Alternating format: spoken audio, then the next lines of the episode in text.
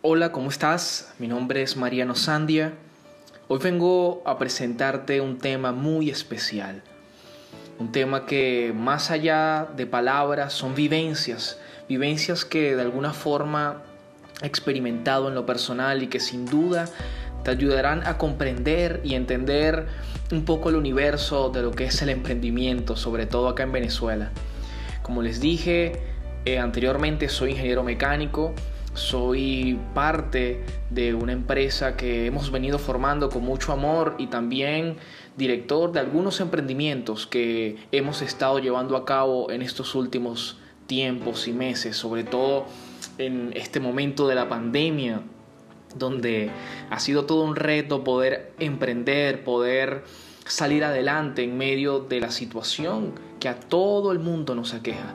Hoy quiero hablarte de algo muy personal, es un tema que, que todo emprendedor vive, experimenta, y es el hecho de poder emprender, es el hecho de poder decidir salir adelante con una idea personal. Y el tema lo titulé, es algo muy sencillo, atrévete a soñar en grande. Y justamente soñar, el querer salir adelante en medio de una circunstancia, es todo un obstáculo, es todo un reto que sin duda cada uno de los emprendedores y jóvenes que vivimos acá en Venezuela y fuera de Venezuela experimentamos.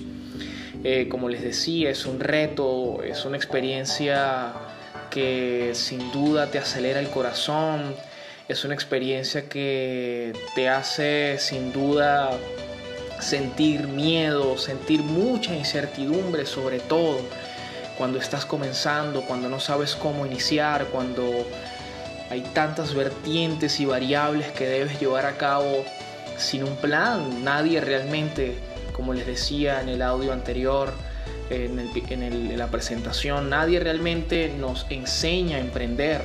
Cuando crecemos realmente nos dicen, bueno, debes estudiar, ir a la universidad, pero realmente en la universidad ni en muchas de las cosas que tenemos en nuestro entorno para, para educarnos nos enseña realmente cómo es emprender, cómo llevar a cabo un negocio, cómo hacerlo, qué hacer, cómo hacer que mi producto sea conocido, cómo sumergirnos en el mercado, no solamente en el mercado digital, sino en el mercado real, en la calle, cómo realmente le llegamos a las personas.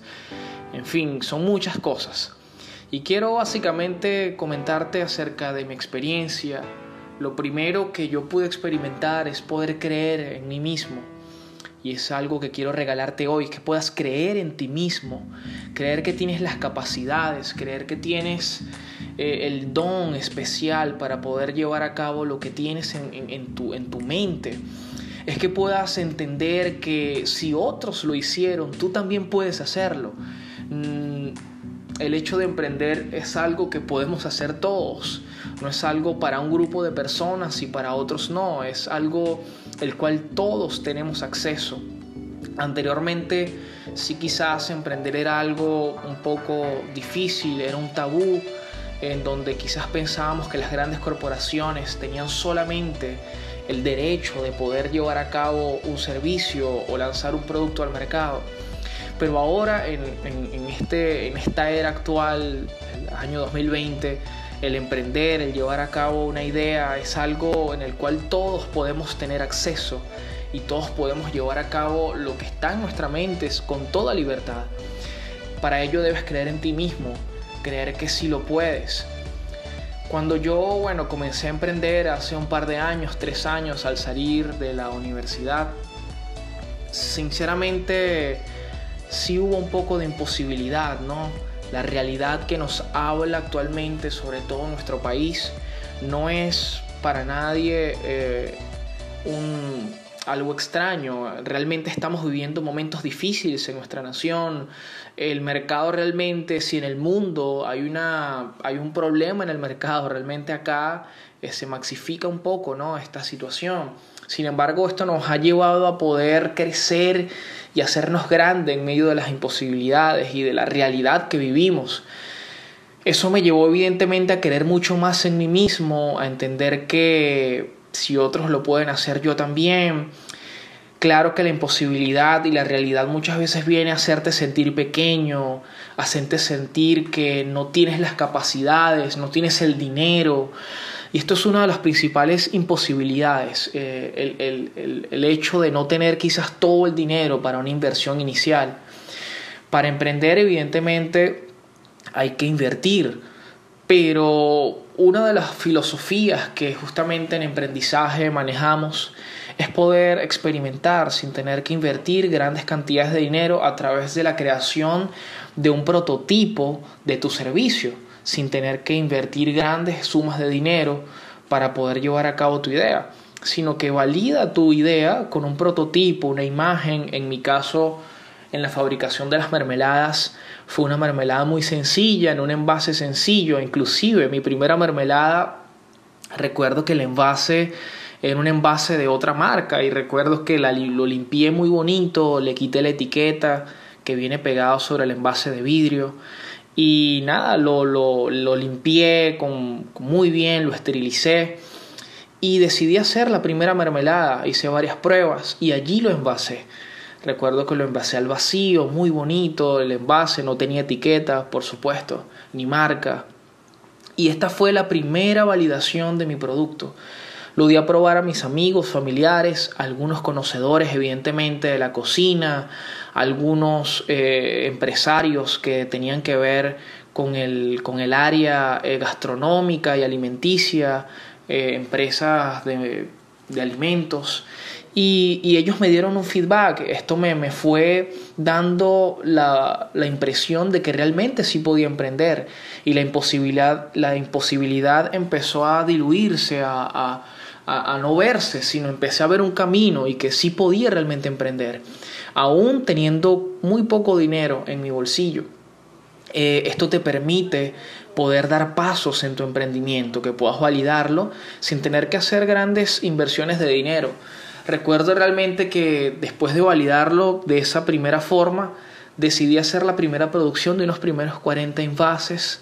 Sí, hice una pequeña compra de unos envases, compré unos equipos mínimos para poder realizar la mermelada.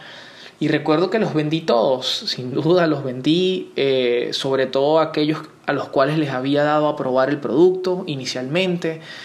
Esto obviamente me dio otro feedback, el cual fui mejorando este producto. Realmente hice varios prototipos hasta llegar a lo que es hoy un envase con una marca, con un código de barra, con varios elementos que, fueron eh, como que entablando ese producto. Es decir, que puedes creer en ti mismo, puedes iniciar con una inversión muy poca, solamente eh, evidentemente formándote, entendiendo qué es un producto mínimo viable, eh, cómo validarlo, creyendo en ti mismo y entendiendo que, que sí es posible. Y es lo segundo que quizás yo pude experimentar, es que pude vencer los obstáculos. Cuando tú vences los obstáculos, los vences es evidentemente dando el paso. El temor se vence dando, dando el paso. Aún yo siento temor en muchas cosas que hoy estoy haciendo. Creo que ese temor nunca se va a ir, es un temor sano, pero puedo vencerlo cada vez que, que doy los pasos necesarios para, para poder romper eh, todo, todo, todos estos obstáculos que vienen a, mi vida, a mi entorno, como, como, es el tema monetario, como es el tema de muchas imposibilidades eh, y obstáculos físicos. Uno de los mayores es la situación país en ese momento cuando estoy emprendiendo con la empresa de mermelada llamada Risata, eh, había muchas imposibilidades. Uno de ellas, bueno, el tema de la cadena de suministros. En ese momento había grandes problemas con la fabricación de azúcar, no había azúcar en el país, eh, realmente los suministros e implementos era difícil conseguirlos para ese momento, había un problema de distribución alimentaria en el país. Entonces, evidentemente eso afectaba total y absolutamente nuestra cadena de suministros y cómo teníamos un stock de, de, sí, de los suministros para la creación de la mermelada. Habían obstáculos de transporte, eh, muchos obstáculos físicos que evidentemente venían como a decirte no puedes, es difícil, no lo hagas, desfallece, no sigas, no continúes. pero seguimos, de verdad, mm, esto tiene que ser para ti una determinación, a pesar de los obstáculos que lleguen a ti, no te des por vencido, no te rindas, sigue adelante, eh, busca la forma, busca la manera, si no tienes hoy un vehículo, busca a un, amigo, busca uno prestado, si alguien no puede conseguirte un producto, busca otro que te lo pueda conseguir, busca la manera, la forma. Siempre cuando queremos hacer algo, buscamos la forma y la manera de llevarlo a cabo. Y lo tercero es accionar. Creo que como les dije, el temor y el miedo siempre va a estar, pero accionar va a ser sin duda eh, lo que te va a quitar y en lo que va a quitar toda imposibilidad, todo temor, todo obstáculo. El accionar es eso que te lleva a decir si puedo, voy a hacerlo. Muchas veces no vas a tener las ganas, no vas a querer hacerlo, pero debes hacerlo, simplemente hazlo, acciona, da el primer paso. Y créeme, ese primer paso te va a conllevar a un segundo, a un tercero, a un cuarto, a un quinto.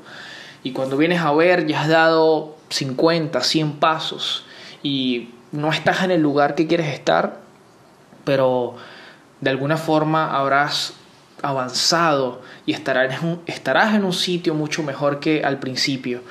Así que atrévete a soñar en grande, es parte de lo que emprendizaje quiere hablarte hoy.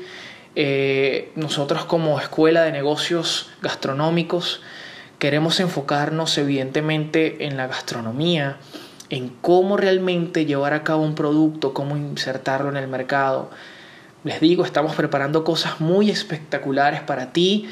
Eh, hace poco lanzamos un, sí, un foro chat eh, gratuito de, de lo que es una breboca de nuestro curso Pone en marcha tu idea premium que va a tener unos tópicos muy interesantes como packaging, que es cómo realmente empacar un producto teniendo en cuenta eh, los estándares eh, industriales, cómo pasar de lo doméstico a lo industrial.